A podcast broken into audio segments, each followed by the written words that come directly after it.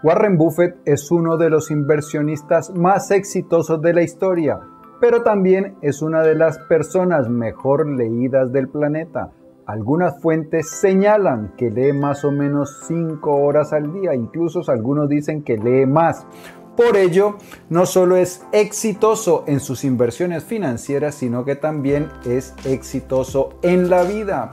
Y dado la gran cantidad de años que ya ha vivido, pues podemos estar seguros que por experiencia y por la lectura ha acumulado una gran cantidad de sabiduría.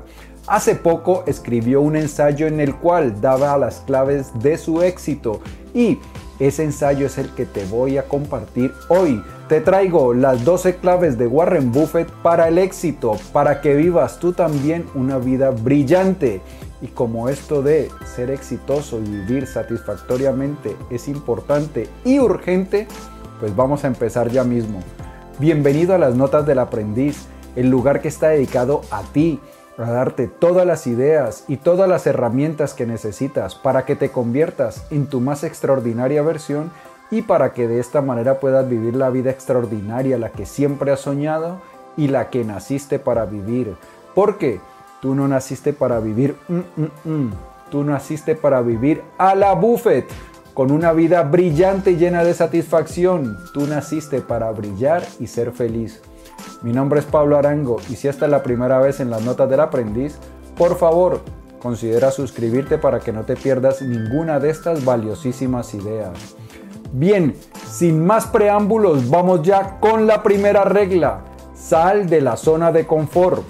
Hasta los 20 años era absolutamente incapaz de hablar en público. Físicamente me sentía enfermo con solo pensar en ello. De verdad, me hacía vomitar. Regresé a Omaha después de graduarme y conseguí un trabajo como vendedor de valores. Sabía que tenía que poder hablar en frente de la gente. Vi un anuncio en el periódico para un curso de oratoria en Dale Carnegie y fui a inscribirme. Le entregué al instructor 100 dólares en efectivo. Sabía que si le daba el dinero en efectivo, iría. Y lo hice. El impacto que tuvo esa clase en mi vida fue enorme.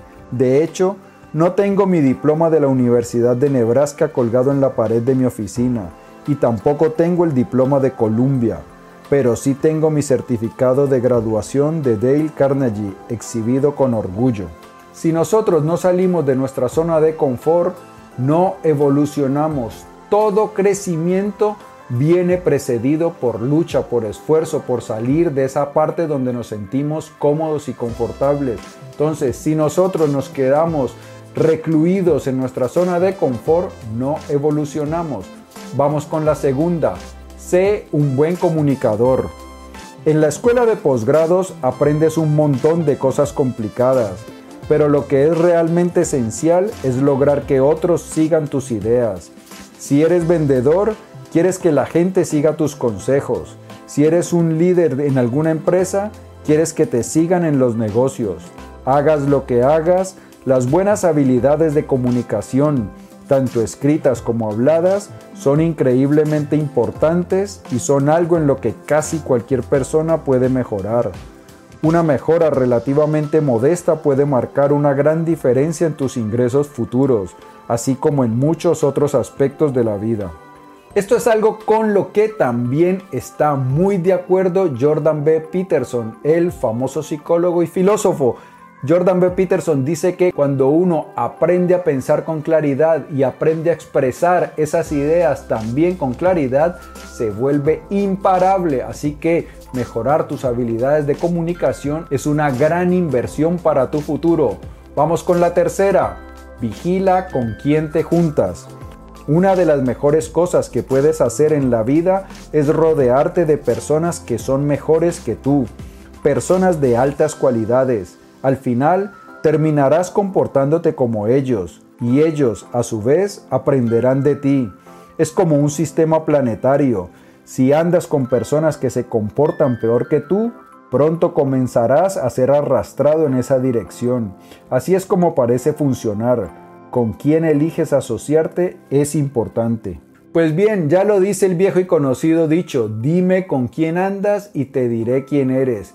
Esto es, así nosotros los seres humanos estamos cableados para copiar el comportamiento de las personas con las que nos rodeamos. Así que asegurémonos de rodearnos de personas de altas cualidades.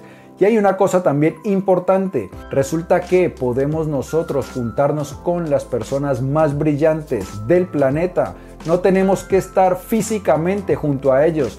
Lo podemos hacer a través de los libros. Por fortuna, muchas de las más grandes mentes que ha dado la historia han decidido plasmar sus pensamientos en los libros y eso es casi tan bueno o incluso mejor que si estuviéramos presente con ellos, porque ellos ahí han destilado lo mejor de su pensamiento y podemos nosotros absorberlo rápidamente. Así que los libros son una forma extraordinaria de juntarse con los mejores. Vamos con la número 4. Escoge a tus héroes. También es imprescindible seleccionar los héroes correctos. Siempre he tenido suerte en ese sentido.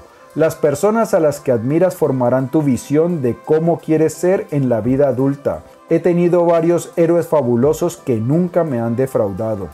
Esta va en sintonía con la anterior. Podemos emular a gente de altísimas calidades, a los mejores.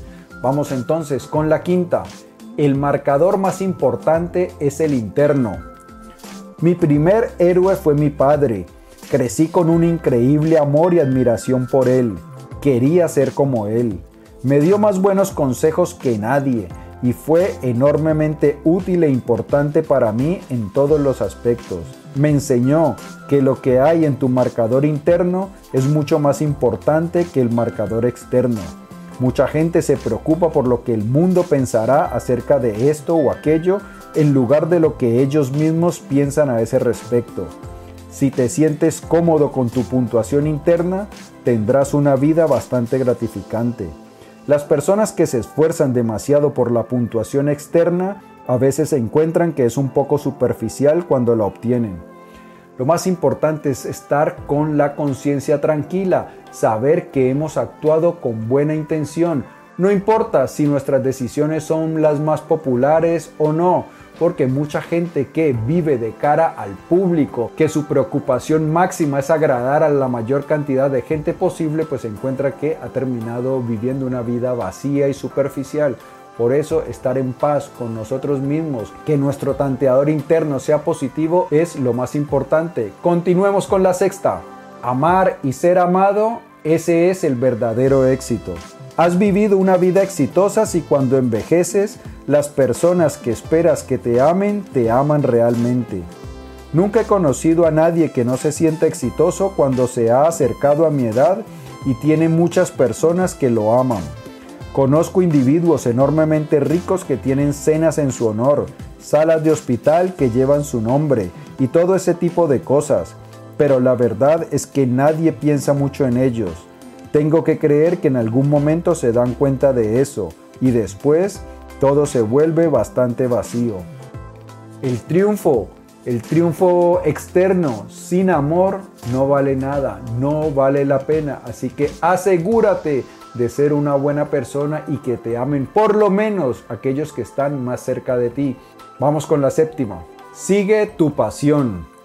Asegúrate de seguir tu pasión, lo que sea que te emocione Quieres estar entusiasmado cuando salgas de la cama en la mañana. Bailo claqué todos los días cuando voy a trabajar. Y trabajo también con personas que considero fabulosas. Cuando nosotros sentimos pasión por lo que hacemos, aprendemos mucho más rápido porque nuestro cerebro cuando nos gusta lo que hacemos se abre y aprende de una manera más eficiente. Por eso es mucho más fácil llegar a la maestría y al éxito cuando seguimos cosas que nos apasionen. Así que asegúrate de encontrar cosas en las cuales sientas emoción de trabajar. Vamos con la octava. Invéntate a ti mismo. Cuando Ben, Benjamin Graham, tenía unos 12 años, determinó que su vida sería mejor si las personas lo apreciaban y admiraban. Llegó a esta conclusión no solo por cómo se sentiría, sino también porque la gente aceptaría sus ideas más fácilmente. Entonces se sentó y escribió una lista de las cualidades positivas de las personas a las que admiraba. Luego escribió una lista de las cualidades negativas de las personas que lo irritaban. Cuando Ben revisó estas dos listas, se dio cuenta de que ninguna de las características atractivas le era imposible de obtener y ninguna de las negativas le era imposible de rechazar. Eran cualidades de comportamiento y carácter, no cosas como la habilidad de patear una pelota de fútbol a 60 yardas o saltar 7 pies en el aire. Entonces Ben conscientemente decidió convertirse en el tipo de persona que admiraba. Las cualidades de buen carácter e integridad hacen una enorme diferencia para lograr el éxito. Animo a las personas a realizar de alguna forma el ejercicio de Ben. La mayoría del comportamiento es habitual. Dicen que las cadenas de los hábitos son demasiado ligeras para sentirse hasta que son demasiado pesadas para romperse. No hay duda al respecto. Todo el tiempo veo a personas mayores atrapadas en patrones de comportamiento autodestructivo. Los malos hábitos son difíciles de eliminar, pero los buenos hábitos también lo son. Entonces, ¿por qué no decidir tener buenos hábitos y formarlos tan pronto como puedas? Cuando llegas a mi edad es mucho más difícil de hacer. Los hábitos son el andamio sobre el cual construimos nuestra vida. Si tenemos muchos buenos hábitos, nuestra vida va a ser positiva. Si se nos acumulan los malos hábitos, vamos a luchar. Por eso es importante ser implacable con la eliminación de malos hábitos y entusiasta cultivando los buenos. Vamos con la 9. Controla las emociones. Mi buen amigo y héroe Tom Murphy tiene una increíble generosidad de espíritu. También es una persona enormemente capaz en los negocios y se le dan con naturalidad, sin esfuerzo. No tenía que gritar ni nada de eso.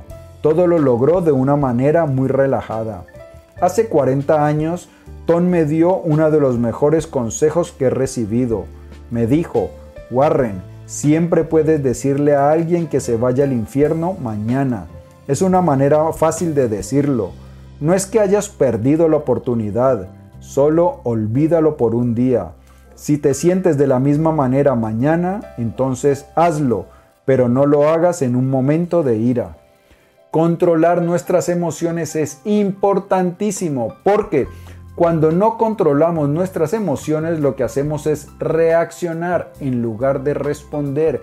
Entonces nosotros necesitamos cultivar un pequeño espacio antes de responder para poder medir, para poder meditar nuestra respuesta. Cuando obramos impulsivamente, cuando reaccionamos impulsivamente, no obramos con nuestras mejores luces.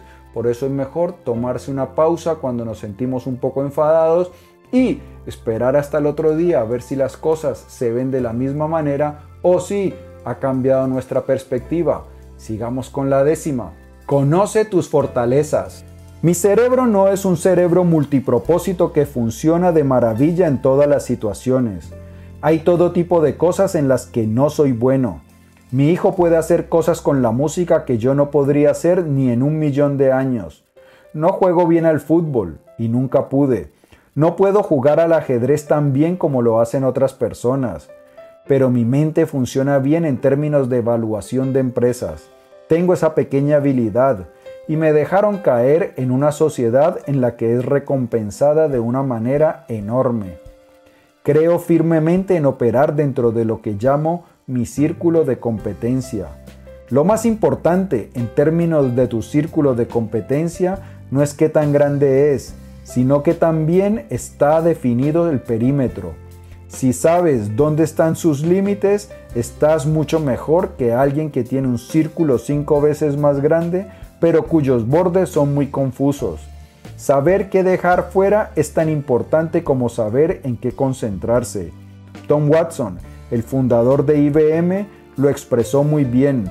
Dijo, no soy un genio, pero soy inteligente en ciertos puntos y permanezco cerca de esos lugares. Uno de los problemas de la humanidad es que las personas más inteligentes, aquellos que más saben, son inseguras porque el saber, realmente saber, implica también conocer lo que no se sabe. Entonces, una persona que sabe es consciente de hasta dónde llega su capacidad. Mientras que las personas que menos saben tienen una confianza exagerada en su conocimiento y piensan que ya tienen todas las respuestas. Y eso crea muchos problemas, así que asegúrate de saber hasta dónde llegan tus capacidades y como dice Warren Buffett, con eso lo vas a hacer muy bien. Vamos con la 11. Fallar es inevitable, supéralo. Vas a cometer errores en la vida. He cometido muchos y voy a cometer más. Solo asegúrate de que tus errores nunca sean fatales y no quieres hacerlos en las decisiones realmente importantes. Por ejemplo, al elegir a la persona con la que te casas. Trato de minimizar mis errores, pero no suelo atascarme en ellos cuando ocurren. No vale la pena. Tienes que dejarlos atrás. Mañana es otro día. Simplemente continúa con lo siguiente y esfuérzate por hacer lo mejor que puedas. También es importante darse cuenta de que otros van a cometer errores. No hay forma de que alguien tome muchas decisiones de negocios sin equivocarse. Así que tengo que decidir si las personas que trabajan para mí saben lo que están haciendo en general. Los triunfos de la vida son triunfos porque sabes que no todo va a ser hoyo en uno. Si juegas al golf y en cada golpe obtienes un hoyo en uno, te aburrirías. Parte de la diversión es golpear una bola que quede en el bosque y luego realizar una gran recuperación aunque a veces no obtienes oportunidades de recuperación. Ha sido mi experiencia general que las cosas que en un principio parecen desastrosas terminarán funcionando bien a su debido tiempo. Los errores son inevitables, así que no nos quedemos atascados en ellos. Es más, las personas más exitosas normalmente han cometido muchos más errores que aquellos que ni siquiera lo han intentado. Los profesionales se equivocan más que los amateurs porque los profesionales intentan, intentan, intentan y por ese intentar es que logran el éxito. Los aficionados se quedan paralizados por el miedo de fallar. La número 12, sé íntegro. Les pido a los gerentes de mis empresas que juzguen cada acción que toman no solo por los estándares legales, que, por supuesto, es la primera prueba, sino también por lo que yo llamo la prueba del periódico. ¿Cómo se sentirían acerca de cada acción realizada si supieran que aparecería el día siguiente en el periódico local, escrito por un periodista inteligente pero poco amistoso y leído por sus familiares, amigos y vecinos? Si pasa esa prueba, está todo ok. Te dije que eran 12 valiosísimas lecciones que si las aplicas vivirás una vida extraordinaria. Amigo mío y amiga mía, si el vídeo te ha gustado, dale por favor dedito arriba. Te invito a que lo compartas para que me ayudes a que hagamos viral esta sabiduría y que más personas vivan a la buffet con extraordinarios resultados en su vida. Si deseas recibir más contenido como este de forma gratuita, en la descripción vas a encontrar un vínculo para suscribirte a las notas del aprendiz. Te voy a enviar no solo los vídeos, sino también los artículos escritos, los podcasts e información de cosas muy interesantes que están a punto de pasar con las notas del aprendiz. Yo pienso en ti todos los días. Por eso te prometo que nos vamos a ver prontísimo. Pero mientras tanto, cuídate, ¿vale? Chao.